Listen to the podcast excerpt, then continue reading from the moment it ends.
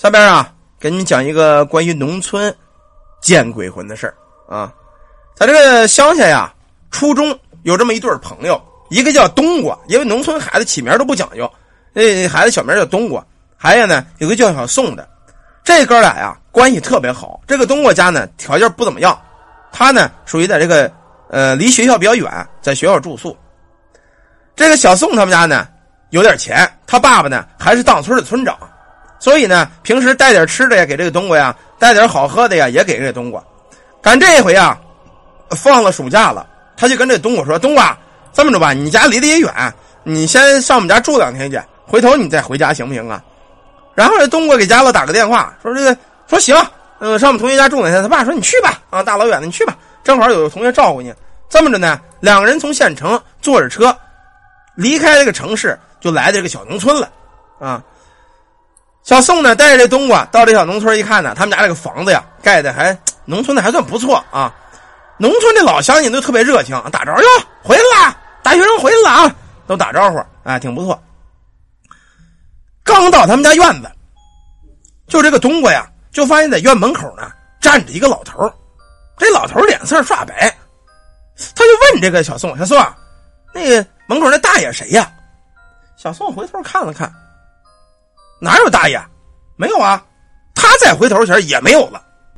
这会儿这冬瓜呀就觉得后脖梗子发凉，这凉气儿一劲儿往身子里面钻。哎呀，可能是我眼花了啊！坐车坐累了啊，回回家吧，回家吧。这么着呢，就回了家了。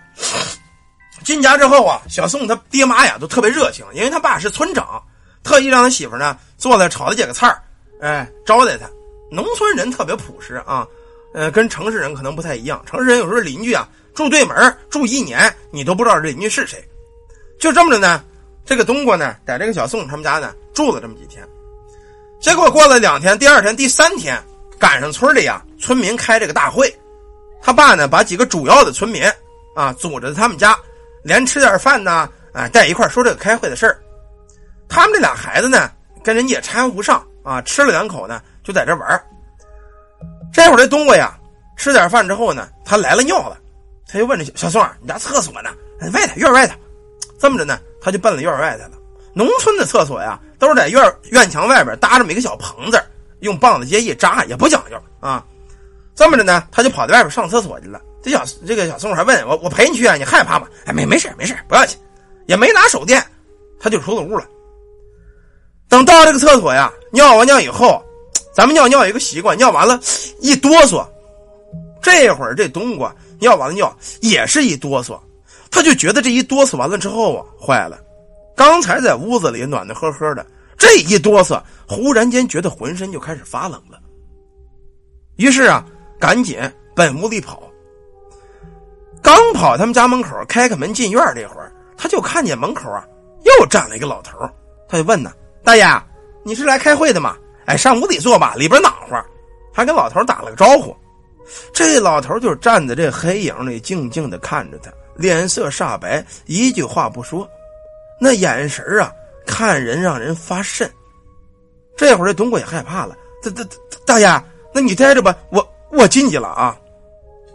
到了屋子之后啊，他又跟这小宋说：“小宋，我又看见那天那大爷了，就我头一天来那个，这个还在你家门口站着呢。”啊，小宋跟着他到外看了看。没看见，压根儿就没人。他想，我这眼睛怎么回事？老看见老头，他们都看不见呢。于是呢，这俩小孩子，人家开人家的会，他们就回屋睡觉去了。等到了白天呢，他就问这个小宋他爹妈说：“叔叔啊，那个我前两天老看见在门口站一老头，脸色煞白，他也不说话。你们认识这老头吗？”他一形容这老头穿的衣服，一形容这老头的岁数。这会儿，这个小宋他爹妈呀。出了一脑门子汗，孩儿啊，你真看见在门口了吗？他说真看见了，老在门口偷着看我啊。这会儿呢，他爹妈就说了：“嗨，你看见这个呀？我跟你说实话吧，看我们对门前院那破房了吗？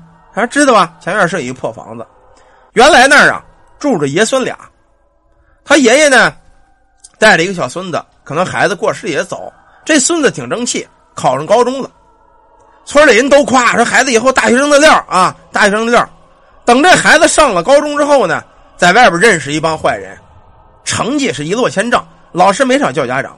他这爷爷老头一个人种地供这个孙子上学，他爷爷就不相信他这个孙子能变坏，弄了点钱啊，上城里的学校去看他孙子去。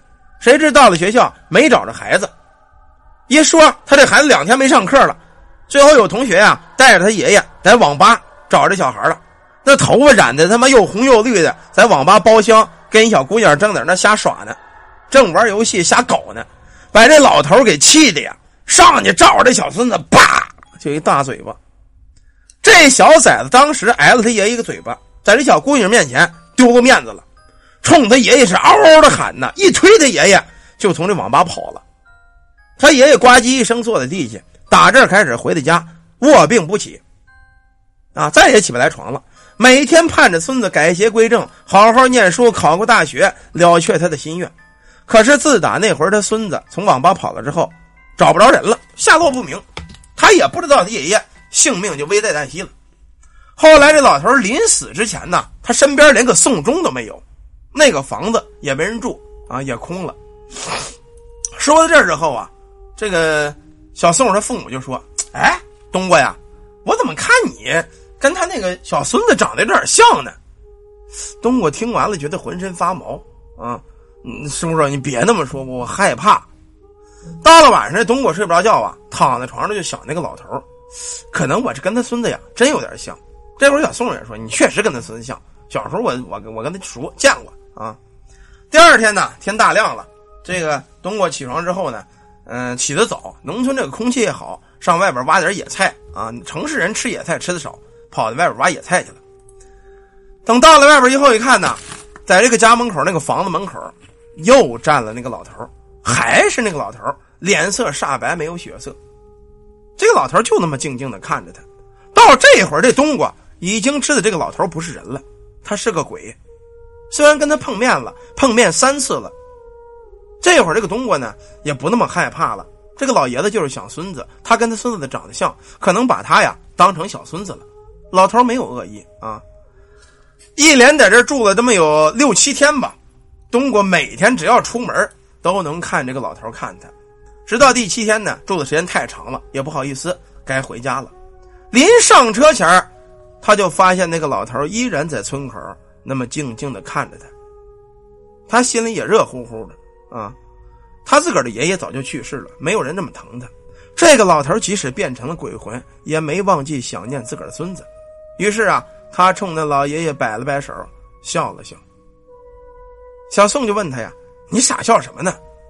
冬瓜也没解释啊，他知道那个老鬼，那个老头的鬼魂把他当成了孙子了，也圆了这个老鬼魂想念孙子的愿望，跟这个小宋说呀：“你们都回吧。”啊！等下学期放假，我还来看你们，也来看那个老爷爷的鬼魂。说了呀，冬瓜上了车，离开了这个村庄。